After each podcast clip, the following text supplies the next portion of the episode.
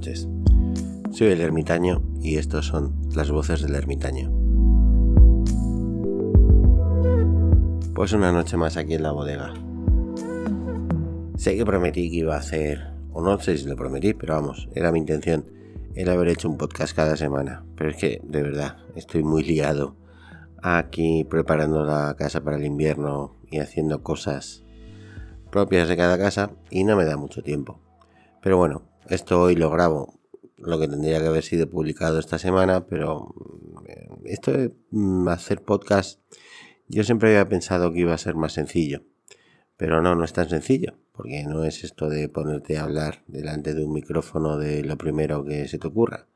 Hay que prepararse los episodios, y luego aparte de eso, grabarlos y luego editarlos y quitar cosas y eliminar ruidos y poner la voz que suene bien y cosas esas, cosas que voy aprendiendo poco a poco.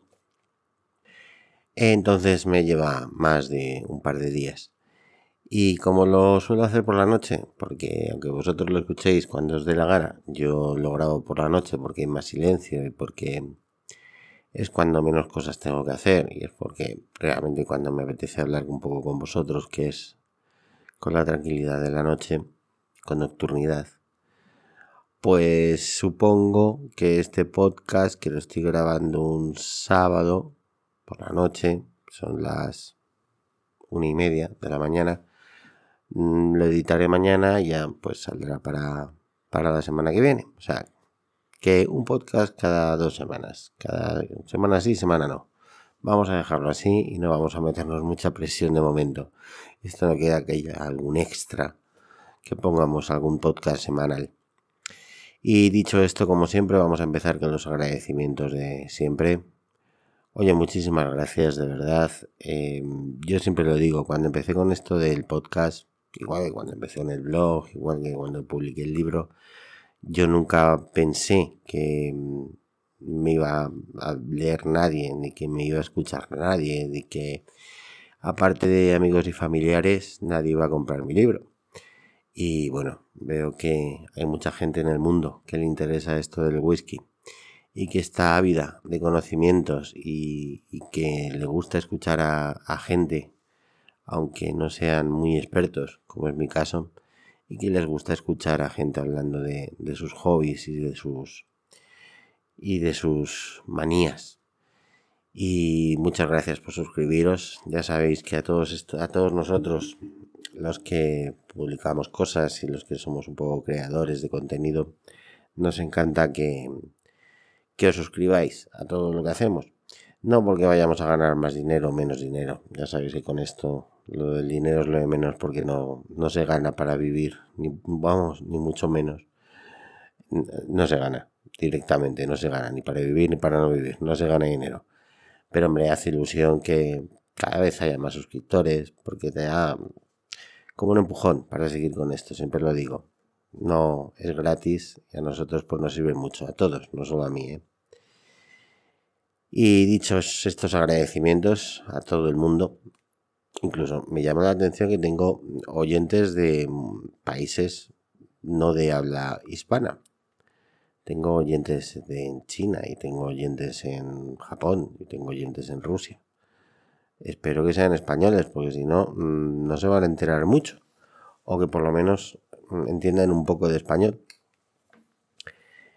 O simple sea, simplemente sea por, no sé, por estar ahí suscritos a un podcast que hable de whisky aunque no lo entiendan. No creo que sea el caso, ni por mi preciosa voz. Pero bueno, eso es una broma, evidentemente. Y vamos a hablar de whisky. Y ahí vamos a hablar un poco de las barricas. Vamos a hablar de las barricas de whisky. Va a haber como dos partes. Voy a intentar hacer como dos partes de este podcast. Una parte que va a ser una parte un poco más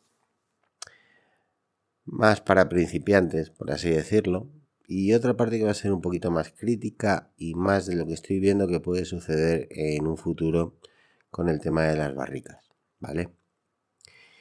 Y empezando por el principio, vamos a decir que por qué se utilizaron las, las barricas de, para almacenar whisky. Bueno, pues en un principio fue una, mm, una cuestión de obligación.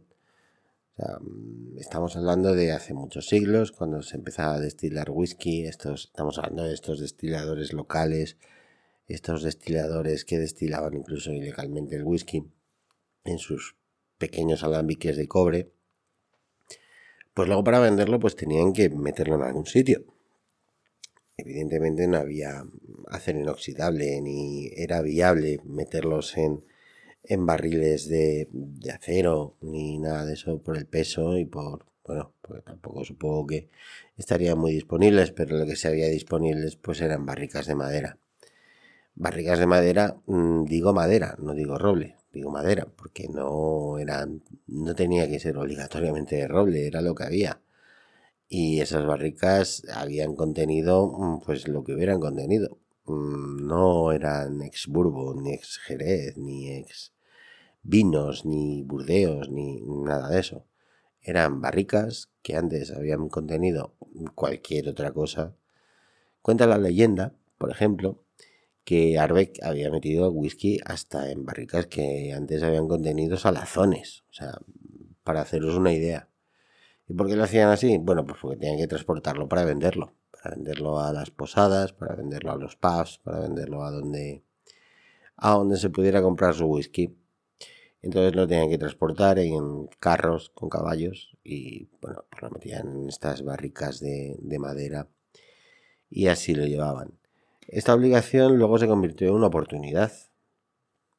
¿Por qué digo esto? Porque allá por el siglo XVII y XVIII a los ingleses les dio por beber jerez. Empezaron con su pasión por beber sherry y importaban, exportaba, nosotros exportábamos las barricas de, de Jerez de la frontera, del triángulo este mágico de Jerez y de otros vinos, pero sobre todo de Jerez, del sherry y le importaban los ingleses si llegaban barcos llenos de, estas barricas de, vino. Lo que pasa es que, claro, esas barricas se acababan y esas barricas se quedaban vacías. Ahí, en el puerto, o en los bares, o en, bueno, en los bares, en los pubs, en las posadas, donde fuese, pues se quedaban vacías. Pues, ¿qué pasaba con esas vacías? Pues se reutilizaban. Simplemente se utilizaban para guardar whisky. Y así empezaron a guardar whisky en las barricas de, estos vinos sherry, de estos vinos de Jerez, porque era lo que había, era lo que se estaba almacenando en los, en los puertos, lo que se estaba almacenando en los almacenes, lo que se, se almacenaba vacío, sin contenido ya, porque se habían vaciado, pues lo utilizaban. Eh, a ver, vamos a entender que mm, el Reino Unido no solo tenía gran pasión por el sherry, que muchos llaman el Jerez nuestro, es que había muchas de las bodegas importantes que nosotros conocemos hoy de Jerez, pensar en las dos o tres más eh, históricas y más importantes, han estado en manos de británicos durante mucho tiempo. Este es el nivel por el que bebían en Jerez, más que aquí en España, con lo cual importaban mucho Jerez. Y esa fue el producto de la, de la oportunidad que surgieron con estas barricas, el reutilizarlas y no tener que meterlas en cualquier otro sitio. Con el paso del tiempo se dieron cuenta que el vino metido en estas barricas pues adquiría unos sabores, unos olores y unos tonos que empezaba a gustar a la gente. Ya no era, ya no era ese destilado de, grano em, un poco más eh, mm, crudo, sino que ya le podían dar un poco más de sabor con estas barricas.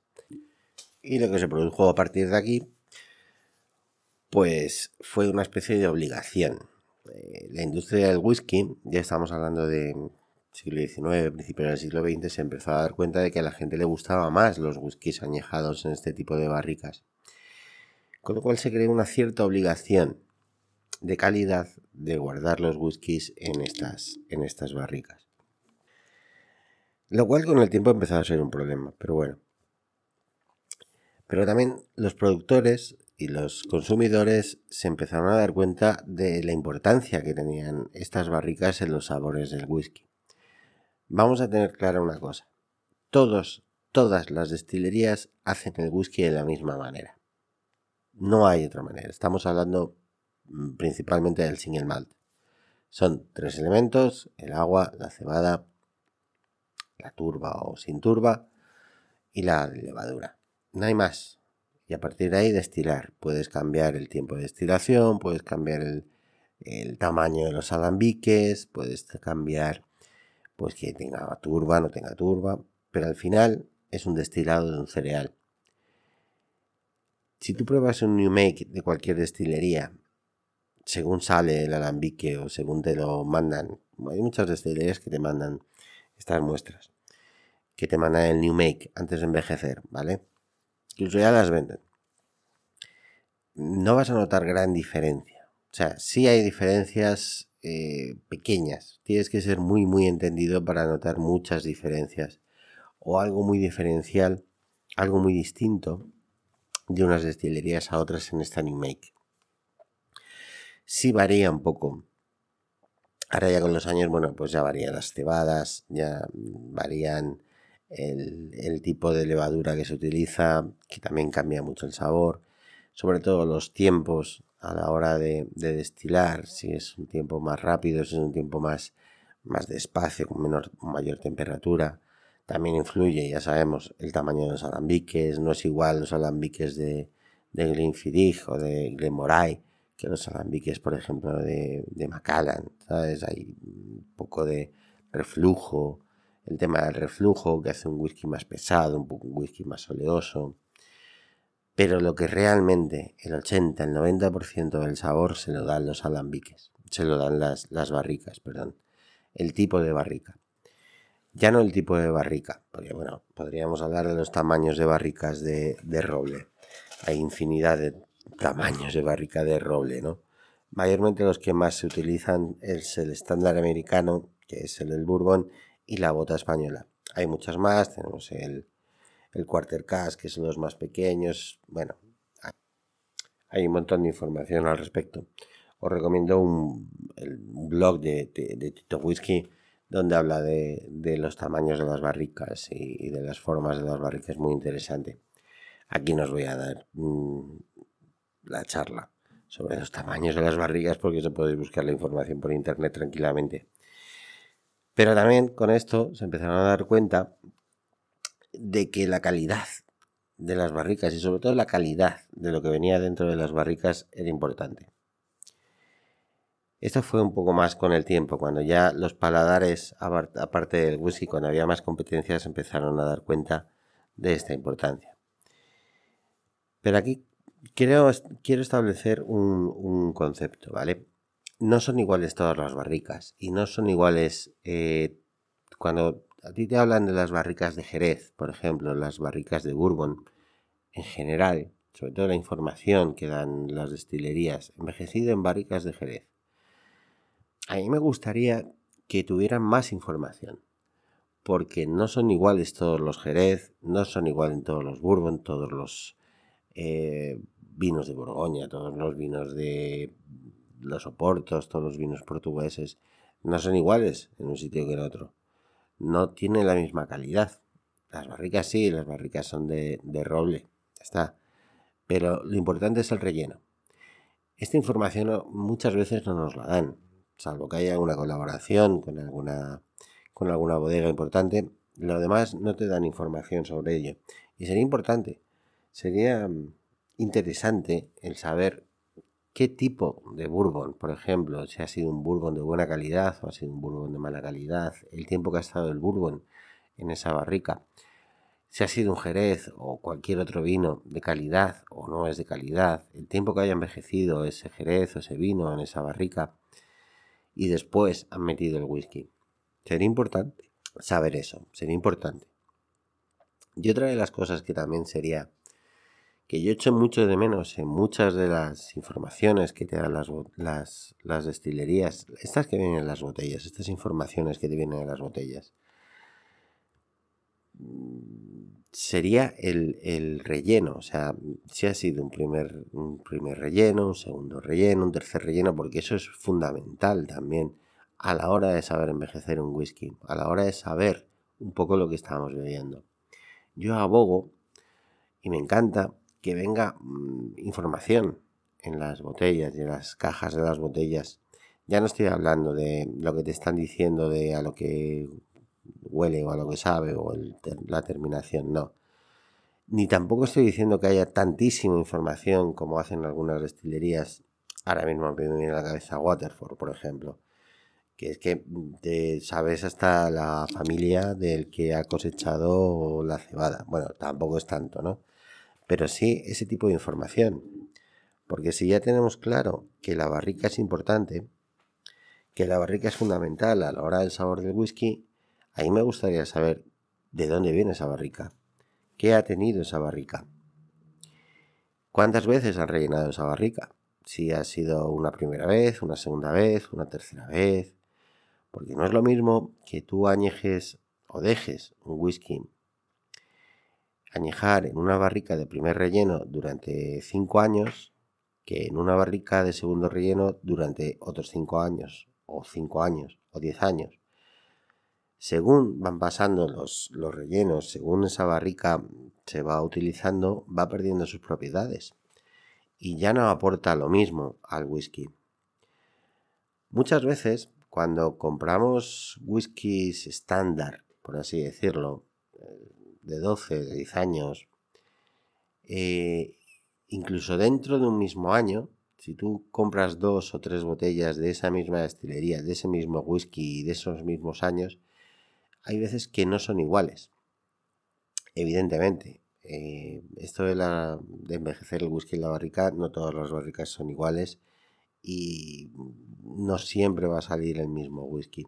Pero hay veces que se nota mucha diferencia. Muchas veces lo que pasa es que unas son de primer relleno, de segundo relleno, de tercer relleno. No te lo dice la destilería. Y eso te lo debería decir. Y eso te debería decir también qué calidad tienen esas barricas. No es eh, igual todas las barricas, ya lo hemos dicho antes, no es lo mismo cualquier barrica. Si habéis tenido la oportunidad de visitar alguna bodega de vino, eh, y que os lo recomiendo, aunque no os guste el vino, pero os guste esto de, del whisky, hacer una visita a una bodega de vino, porque realmente eh, ahí está un poco el inicio del whisky, en esas barricas, ¿no? podéis ir a Jerez, fenomenal, pero bueno, me valdría con cualquier visita a cualquier bodega. Y que os dejen oler una barrica vacía. Muchos tienen barricas allí vacías. Salís un poco del tour convencional, ¿vale? Y que a ver si tenéis la oportunidad de oler una barrica vacía, pero no que tengan ahí abandonada, sino recién vaciada. Yo he tenido la oportunidad aquí donde vivo, bueno, primero aquí en mi casa cuando llegamos, ya os lo conté cuando hablamos de, de lo de hacer el whisky, había barricas vacías por aquí. No, alguna no muy vacía, pero sí había alguna barrica que estaba vacía y otras tenían todavía un poco de, vino que conservaban. Cuando tú hueles una barrica de esas húmeda, por lo que hay de contenido antes, da igual si lo hueles más ácido, lo hueles más dulce o lo hueles de otro sabor. Lo que hueles es que es una materia viva. No sé cómo explicarlo, es una madera viva. Es una madera que notas que está húmeda, que tiene algo. O sea, es difícil explicarlo. Pero cuando hueles una barrica que lleva mucho tiempo vacía, que la madera ya está seca, no te huele a algo vivo. No te huele a algo. Te huele algo como algo que está como corrupto, entre comillas. No es un olor que tú pienses que le va a dar algo bueno al whisky. Mm, ahí vamos un poco con el tema este de, de la calidad de las barricas. No es lo mismo cuando tú has tenido una barrica muy seca, cuando tú has tenido... Luego vamos un poco con el tema del bourbon, porque ahora estamos hablando un poco del tema de, del jerez y de los vinos.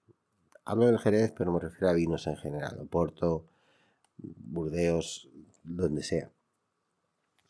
Cuando tienes esa barrica, primero, que la has tenido vacía mucho tiempo, o que la has tenido que transportar vacía mucho tiempo, o que la has rellenado ya mucho tiempo con, con New Make, con whisky, ya no va a ser lo mismo. O sea, no es igual.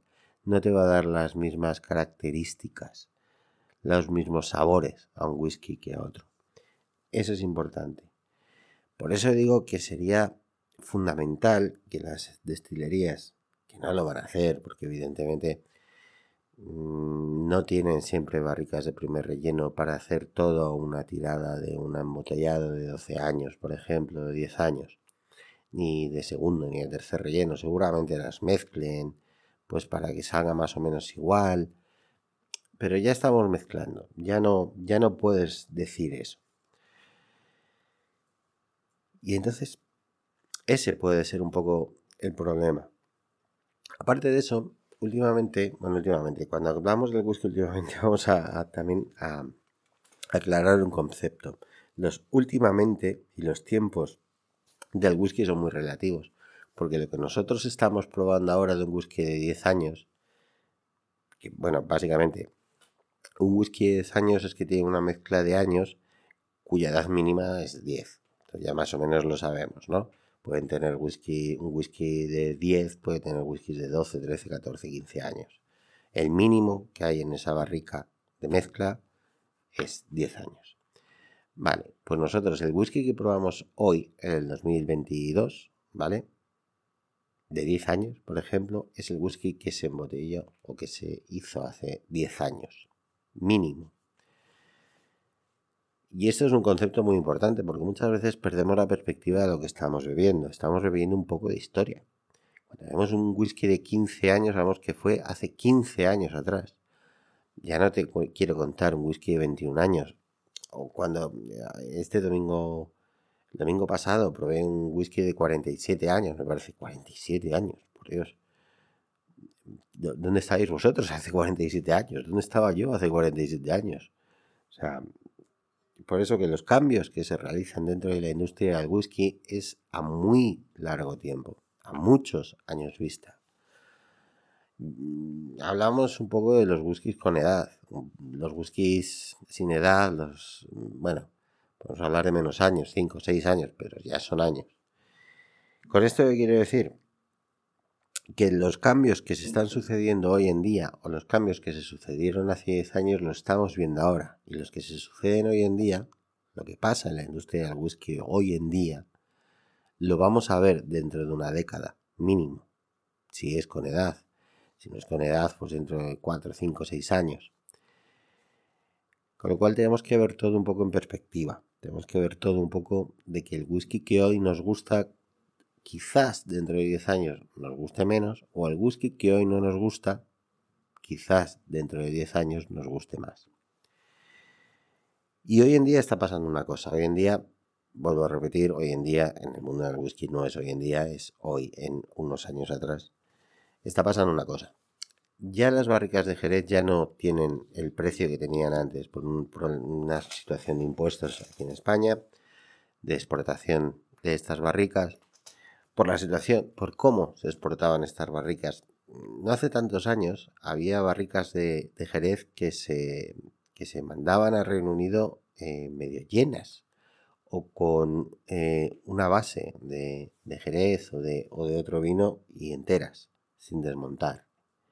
Y llegaban allí, estaban húmedas y tenían todavía su pozo de Jerez, incluso tenían su madre de Jerez o estaban bastante humedecidas por dentro del jerez y estas se rellenaban.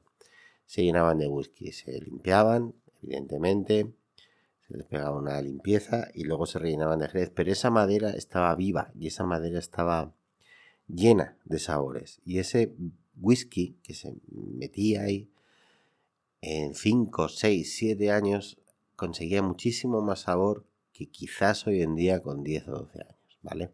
vamos a tener claro ese concepto de quizás el whisky que nos estamos viviendo ahora ya no es el whisky de hace 10 años, es otra cosa diferente. ¿Por qué digo esto? Porque ya las barricas de Jerez ya no son tan...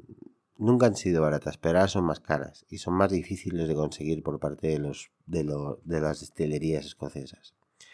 Y aparte que no se mandan enteras, ya es muy difícil mandar barricas enteras, ya se se separan los, las maderas, se separan los barriles, las duelas se, se, flejan y se mandan, se mandan separadas.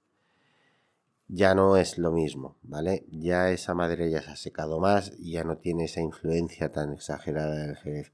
Todavía hay destilerías que sí eh, consiguen alguna barrica de estas, ¿no? Alguna barrica entera, mandada entera y húmeda.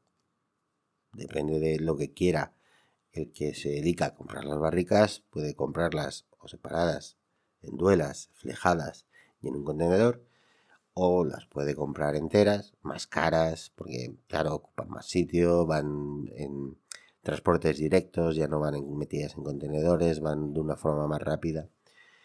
Pero claro, son más caras.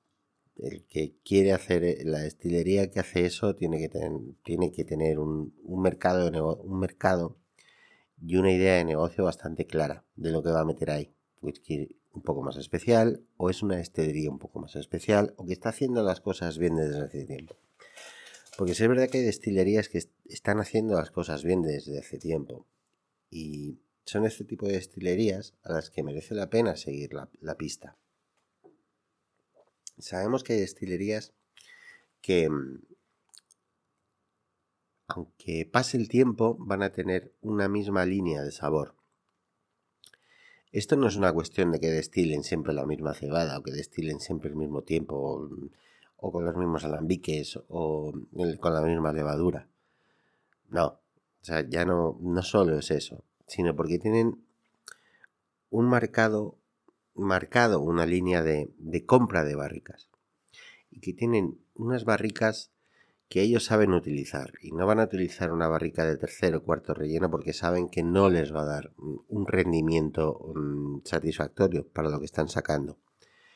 Estas son las destilerías importantes. Estas son las destilerías no estoy hablando de grandes destilerías, estoy ahora hablando de destilerías un poco más pequeñas, pero que lo importante para ellos es el añejamiento en barricas y este stock de barricas que tienen, ¿vale? Pero ¿qué está pasando con esto? De la subida de precios de las barricas o de que hay menos barricas. Está pasando dos cosas. Primero, que se está utilizando más barricas de relleno de eh, ex vino, vamos a llamarlo ex vino, ¿no? de solo Jerez pero ex vino se están utilizando más barricas de relleno, de segundo, tercer relleno, para hacer los, los whiskies de o de Highland que, te dicen que están añejadas en barricas ex vino, ya sea Jerez, ya sea Oporto. Y por otro lado, se está como empujando un poco la industria del whisky escocés a irse a, las barricas de Bourbon. ¿Por qué? Primero, un poco por costes, un poco por precio. Y, segundo, porque es que hay superávit de barricas de ex-bourbon. Eh, en la legislación americana, el bourbon, el barrica, la barrica de bourbon solo se puede utilizar una vez. Una vez que se ha rellenado ese bourbon y se ha embotellado, esa barrica ya no puede ser vuelta a utilizar. Entonces tienen un superávit de barricas y estas pues las tienen que vender a menor precio porque tienen muchas, evidentemente. Pero ¿qué está pasando? Que hay también a la, cola un poco de este resurgimiento, de este boom del, del, whisky escocés o del whisky mundial, del single malt, incluso del blend. También va el bourbon detrás. También ha crecido mucho la industria del bourbon. Hay muchas nuevas destilerías en Estados Unidos de bourbon, ya no solo de bourbon, sino también de whisky americano.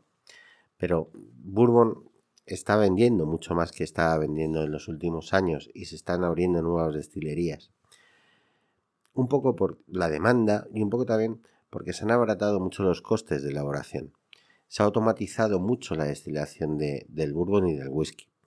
Antes tenías que tener personas dedicadas o personas muy entendidas a la hora del corte del licor, a la hora del corte de, ese, de esa destilación, hoy ya está todo informatizado, o sea, es dar un botón y hay un ordenador que sabe a qué temperatura tiene que calentar, a qué mm, cantidad de litros, qué corte, qué tienen que hacer para las cabezas, el corazón, las colas, luego te lo embotellan. Ya no hay. Una destilería hoy en día la pueden llevar dos, tres personas que seguramente que seguramente no entiendan ni del whisky, sean técnicos informáticos o sean técnicos industriales y punto. Pero ¿qué está pasando? Que con esta mayor demanda de, bourbon, con estas mayores ventas del bourbon y con esta proliferación de nuevas destilerías de bourbon, hay más necesidad urgente de barricas para envejecer ese bourbon. Entonces, son barricas que no son mm, de robles tan antiguos como puede ser el roble el roble español o el roble europeo o el roble de la cornisa cantábrica, que tienen bastante fama el roble, el roble español. Son robles más jóvenes, son robles que los hacen muy rápido, los cortan antes de tiempo, hacen las duelas por procesos automatizados, las montan por procesos automatizados y esas, esos robles tan jóvenes ya no dan las mismas características, ya no dan la misma calidad a ese bourbon. Ya desde el principio ya empezamos con una barrica de roble americano que no da esa calidad que daba, que daba antes. Eh, ¿Y qué estamos obligando a la industria del whisky escocés? En cierto modo lo estamos obligando a comprar estas barricas, a comprar estas barricas de, estos robles jóvenes que han envejecido durante 4 o 5 años un bourbon. No se sabe ni qué bourbon es porque ahora se necesitan muchas barricas para el whisky escocés y para el whisky irlandés hoy en día. Para el whisky mundial, pero sobre todo para el whisky escocés se necesitan muchas barricas porque hay mucha, mucha oferta de whisky y ya se están comprando mm, barricas en Estados Unidos que no tienen la calidad que tenían antes. Porque tenemos que, entender una cosa, como en cualquier negocio, como en cualquier industria, intentan abaratar costes. Y, el hecho de abaratar costes ya no solo con, la automatización de la, de la destilación, sino también con la compra de materias primas, siempre van a intentar abaratar costes. Le pasa a la industria del whisky, le pasa a cualquier otra industria. Pero esto no va a significar que este abaratamiento de la compra de barricas o este abaratamiento de las materias primas vaya a repercutir a la hora de comprar nuestras botellas. No, va a repercutir a la hora de que ellos van a tener más margen de beneficio. Esto es la vida y esto es el negocio y esto es así. No van a... quizás saquen alguna edición un poco más barata, pero no van a bajar los precios de las botellas por eso. ¿Qué está pasando? Pues que al bajar un poco la calidad de las barricas de Bourbon, al haber menos barricas de Jerez y al haber menos, menos calidad en estas barricas, o de mayor, con más rellenos, o unos ex vinos de peor calidad, unos bourbons de peor calidad, el whisky de aquí a 10, 15, 20 años no va a ser el whisky que vamos a beber hoy en día. Va a ser un whisky diferente. Va a ser un whisky no me gustaría decir peor, pero quizás mm, vamos a tener que acostumbrarnos a otro tipo de, sabores en el, mundo del whisky. También está pasando una cosa también con las barricas en Estados Unidos. Cuando nosotros mandamos barricas desde aquí, desde Jerez, desde España, desde cualquier punto de Europa a, Escocia, tardan días en llegar. se flejan, se mm, desmontan las duelas, se meten en flejes, se meten en un transporte, probablemente está en camión y se las lleven y en una semana las tienen en la destilería. Con lo cual esa madera, aunque ya no sea esas barricas que decíamos medio llenas, esas barricas cerradas que no han sido desmontadas, que tienen mayor, mayor influencia del jerez y mayor humedad, aunque ya solo sean las duelas mandadas, van a llegar antes, van a llegar un poco en mejor calidad. Sin embargo, las barricas de Bourbon tienes que tener en cuenta que desde que se desmontan hasta que se mandan, pasan meses, meses, desde que se han desmontado en la destilería o en la empresa que se encargue de desmontar estas barricas, estas duelas. Las flejan, las meten en contenedores metálicos, las llevan al puerto, del puerto las meten en un barco. Este barco va a estar dando vueltas por el mundo haciendo pues sus repartos y sus historias. Van a llegar a un puerto de Escocia, desde este puerto de Escocia van a ir hasta la destilería. Van a pasar muchos meses. Esa madera, que ya, de por sí, ya no es el principio, ya es una madera no de tanta calidad como era antes, por lo que ya hemos dicho del tipo de roble, ya mm, no, vas a no vas a saber muy bien si ese bourbon era un buen bourbon o era un bourbon, no, no me atrevo a decir de mala calidad, sino a lo mejor un bourbon de menos calidad. Y encima las has tenido paseando por el mundo, metidas en un contenedor metálico, con las sufriendo pues, las inclemencias del tiempo, las condiciones climatológicas que puedan sufrir, esa madera ya mm, no es la primera madera, que ya era mala, pero ahora ya eh, esas duelas que las vas a montar, pues ya no va a tener esa calidad o, esa, esa, influencia que pudiese tener del, del, del jerez, del, del bourbon, perdón. Pero es que tampoco es una madera virgen. Hay, buenos embotellados, me estoy acordando ahora de Dinston, por ejemplo, que tiene un gran embotellado en, en barricas vírgenes, que no han tenido nunca nada. Pero es que estas ya tampoco van a ser barricas vírgenes, porque sí han tenido algo, y ese algo, con el paso del tiempo, al secarse, al tapar el poro, puede estropear la madera. Y luego cuando llegan a la destilería, pues tiene que haber una persona encargada de montar estas duelas, de montar un barril que nunca va a ser como el barril que se montó en un principio. Del maestro tonelero que lo hacía, que seguramente sea un proceso industrializado ya en Estados Unidos, al maestro tonelero escocés que la va a montar, no va a ser la misma. Van a mezclar duelas, van a mezclar maderas. Va a ser, un, va a ser una, una barriga diferente y de mucha menor calidad. Si a esto le unimos la superproducción que hay hoy en día, tanto de bourbon como de whisky escocés, como de single malt, como para hacer blend, incluso de whisky de grano, toda esta superproducción, toda esta necesidad de maderas, esto no va a parar. No va a parar hasta que veamos lo que vimos en los 80 y lo que se, bueno, no lo vimos, pero hemos leído que pasó en los 80 o que pasó anteriormente, que hay una superproducción y llega un momento en que el mercado se satura y el whisky cae. Eso lo vamos a ver nosotros. En el fondo, nosotros estamos viendo un proceso histórico. Eh, nosotros estamos viendo toda la cima, por así decirlo, la meseta de, de a dónde está llegando el whisky, pero no creo que vaya a llegar mucho más allá por todo esto que os comento. Yo creo que ya a partir de ahora, y además empieza a haber señales por parte de Diageo, por parte de, de los grandes, ¿no? De que esto se está acabando, la gallina de los huevos de oro ya esta subida loca de precios que han tenido algunos whiskies, esta menor mm, llegada de determinados whiskies a otras partes del mundo, pues yo creo que ya son señales de que la industria se está agotando y que vamos a llegar a un punto de deflación donde ya no vaya a haber tanta destilería nueva, no vaya a haber tanto embotellado diferente. Hoy en día es una locura. Si tú quieres seguir una destilería y probar todos sus embotellados, la mayoría da es que eh, es imposible seguirlas. O sea, cada año te sacan 5 o 6 embotellados diferentes. Que seguramente dos o tres de ellos, de estos 5 o 6, sean lo mismo, pero con distinta etiqueta. O sean ediciones especiales, o que le hayan puesto, pues esto, de Juego de Tronos, o que le hayan puesto para colección, pero en el fondo son los mismos whiskies. Pero es que no da, o sea, ya no da. Mm, va a llegar un momento en que la demanda no vaya a ser tanto como la oferta. Yo creo que ahora está un poco igualada. Ya no hay una super demanda y una super oferta, sino está un poco igualada. Pero va a llegar un momento en que vaya a haber más oferta que lo que se va a poder consumir. Encima, parece ser, dicen los expertos, que vamos a entrar en una crisis. No sé, pudiera ser que estemos viendo la cima de esta escalada del whisky y que a partir de ahora sea la bajada que no tiene por qué ser algo negativo. Em, quizás hoy en día hay whiskies escoceses y whiskies irlandeses, irlandeses menos porque es, es un poco, van un poco detrás del resurgimiento. Yo creo que en Irlanda, por, después del podcast pasado que estuve leyendo, estuve investigando un poco, hablando con gente, parece ser que es un, un negocio un poco más estable, no se están volviendo tan locos. Pero el whisky escocés ha entrado en tal locura que hoy en día puedes probar whiskies escoceses con una calidad bastante, bastante, ¿cómo decirlo?, baja.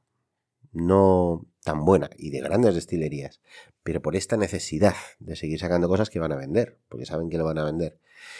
Esta superproducción, este hacer más litros y más litros y más litros, pues al final decae la calidad. Eso es en todo. Si tú tienes una producción muy alta, tú sacas muchos litros de, de alcohol y tú sobrecalientas, por así decirlo, entre comillas, el alambique para sacar más, más y más, pues al final la calidad decae. Y creo que esto es algo que se está notando en muchas destilerías, que muchos de los embotellados que están sacando, quitando los estándar, que quizás también hay algunos, que ya no es la calidad que podías ver antiguamente, pues vamos notando que esto va bajando paulatinamente. Y decía que esto no tiene por qué ser malo, porque al final va a ser como en los años anteriores, de los 80 y anteriores, con el crack del whisky, que al final van a quedar pues realmente las destilerías que están haciendo bien las cosas, como decía antes. Al final muchas de las destilerías de las nuevas mm, terminarán desapareciendo pues porque no tengan un stock suficiente ni de barricas, ni de litros, ni de ni makes, ni de whiskies envejecidos para vender, o se tengan que quedar con ellos, o vender esos litros de, a otras destilerías más grandes. Habrá alguna destilería grande que de repente haga crack, porque a lo mejor a Diageo, por ejemplo, A Ardington no le interese mantenerla abierta, pues porque tiene, empieza a tener pérdidas. Entonces empezaremos con las famosas destilerías silientes, las destilerías cerradas, esperando mejores tiempos. Pero también esto significará que el whisky que vendan seguramente haya menos producción y sea de más calidad. Y también de menor precio. Y también empezarán a bajar un poco la locura esta de, de escalada de precios que estamos viendo. Y sí, será un whisky que tengamos menos oferta, tengamos, seguramente volveremos a los pues a las añadas de 10, 12, 15 años, 21, punto. Y poco más, y nos dejaremos de inventos de sin edad o de mm, etiquetas raras o de colecciones o de historias de estas de televisión. Y iremos al, a lo que es el whisky. A un buen whisky de 12 años, envejecido en sus buenas barricas de Jerez, porque también se podrán exportar mejores barricas de Jerez al no tener que exportar tantas. Eh, se relajará también un poco la exportación de, y la importación de barricas de Bourbon. También se elegirán más las barricas de Bourbon porque no se necesitarán tantas. El Bourbon también llegará un momento en que ya no sea tan rentable como está siendo ahora, con lo cual las barricas serán mejores. Un poco volveremos al inicio de todo esto, ¿no? Que es ley de vida. Al final todo esto son ciclos y creo que estamos viviendo un momento importante. Creo que estamos moviendo dentro del mundo del whisky Estamos viviendo un, momento histórico y veremos esto dentro, ya sabéis que esto del mundo del whisky es relativo, la industria del whisky, los plazos de tiempo son bastante relativos, a lo mejor estamos hablando de dentro de 10 años o dentro de 15 años, quién sabe. Pero si seguimos aquí y seguimos aquí hablando en el podcast, pues lo comentaremos. Y bueno, pues era un momento histórico, que hablando ahora de momentos históricos, el otro día pensando, los que son de mi generación, estos años, todo lo que hemos vivido. Pero bueno, eso sería para otra cosa. Y hasta aquí vamos a hablar de, de las barricas de whisky. Espero que este podcast no haya sido, no os haya parecido demasiado pesado, ¿no? A lo mejor me he puesto un poco técnico pero creo que era importante hablar de, la problemática que puede haber con las barricas del, whisky, que es muy importante, o sea, que es que son fundamentales para el sabor. Son la seña de identidad de muchas, de muchas destilerías. Con lo cual, es algo que, hay que saber y que a lo mejor esta, este boom se acaba y que vendrán tiempos mejores o tiempos peores, quién sabe. Whisky siempre va a haber. Y esperemos que mejore la calidad y bajen los precios, lo dicho. Y dicho esto que estábamos hablando de maderas, aquí seguimos con el infierno de la leña. Que el otro día me hizo alguien un comentario que quería aclarar. A ver, nosotros por aquí no vamos talando árboles para tener madera, eso no funciona así. Primero, porque la madera que tal, si tú talas un árbol, esa madera no te sirve para quemar ese año. será para dentro de dos, tres años cuando ya esté totalmente seca. Lo que aquí sí tenemos es maderas de deforestación, que te viene el icona o el seprona, y te marca unos árboles que tienes que, que el pueblo tiene que cortar, pues porque para hacer los antiincendios, los, y todos los caminos antiincendios, árboles viejos, árboles muertos, árboles que a lo mejor están cerca de un camino, que pueden ser peligrosos, pues esos, eh, o que están enfermos, o que se están muriendo ya directamente. Esos te los marca, entonces la gente del pueblo los puede cortar. Y eso es la, la madera de deforestación de aquí, que es entre cada uno pues se reparte pero eso es un tercio de la madera que quemamos al año. La otra parte de la madera es madera que tenemos que comprar. Y ya dije una vez que está el precio de la madera, mm, vamos, como si fuese oro. Y encima no es de muy buena calidad. Volvemos un poco a, esto de las barricas. Parece ser que hace dos o tres años eh, los bosques de madereros, porque hay bosques propietarios, que son bosques privados que se dedican a esto, a vender madera para leña, pero la que le cortaron hace dos o tres años es la que te venden ahora. Pues parece ser que hace dos o tres años la climatología no fue muy propensa y viene la madera bastante húmeda. Por la que he visto, hemos ido a, diferentes almacenes a ver madera y está la madera bastante húmeda y bastante pequeña. Y eso al final no calienta tanto, mucho humo y así que seguimos con, con esto. Ya empieza el fresquito por aquí, ya tenemos las, las casas más o menos aclimatadas. Me ha tocado este año el, no sé cómo se llama, esto de tapar los huecos de las ventanas, los burletes creo que se llaman, no sé. Recorrer todas las ventanas de la casa para taparlos porque ya estaban un poco, un poco estropeados y por ahí entra mucho aire. Y ya las noches ya se notan frías, ya estamos por 6, 5, 5, 6 grados. Ya las cachorras ya están notando el fresquito. Ya por fin las conseguimos arreglar sus, sus casetas, ya se meten en las casetas por las noches, ya dan poca guerra. Ya puede por, aquí pasar un rebaño de, de jabalís que no van a hacer ni puñetero caso con el frío que hace y perro por aquí dentro. Perro este año no va a salir a la calle. Se va a pasar todo el invierno tirado aquí, en casa, en la chimenea. Salvo algún paseíto que se dé, ya buena vida. Digamos que perro ya se ha, se ha ganado su jubilación. Y poco más que decir. Que esperemos que el whisky que venga nos guste más que el whisky que estamos bebiendo ahora. Aunque ahora nos guste, pues el que venga sea mejor. Menos y mejor. Siempre. Menos cantidad y más calidad y precios más baratos. Pues espero que os haya gustado este podcast. Buenas noches.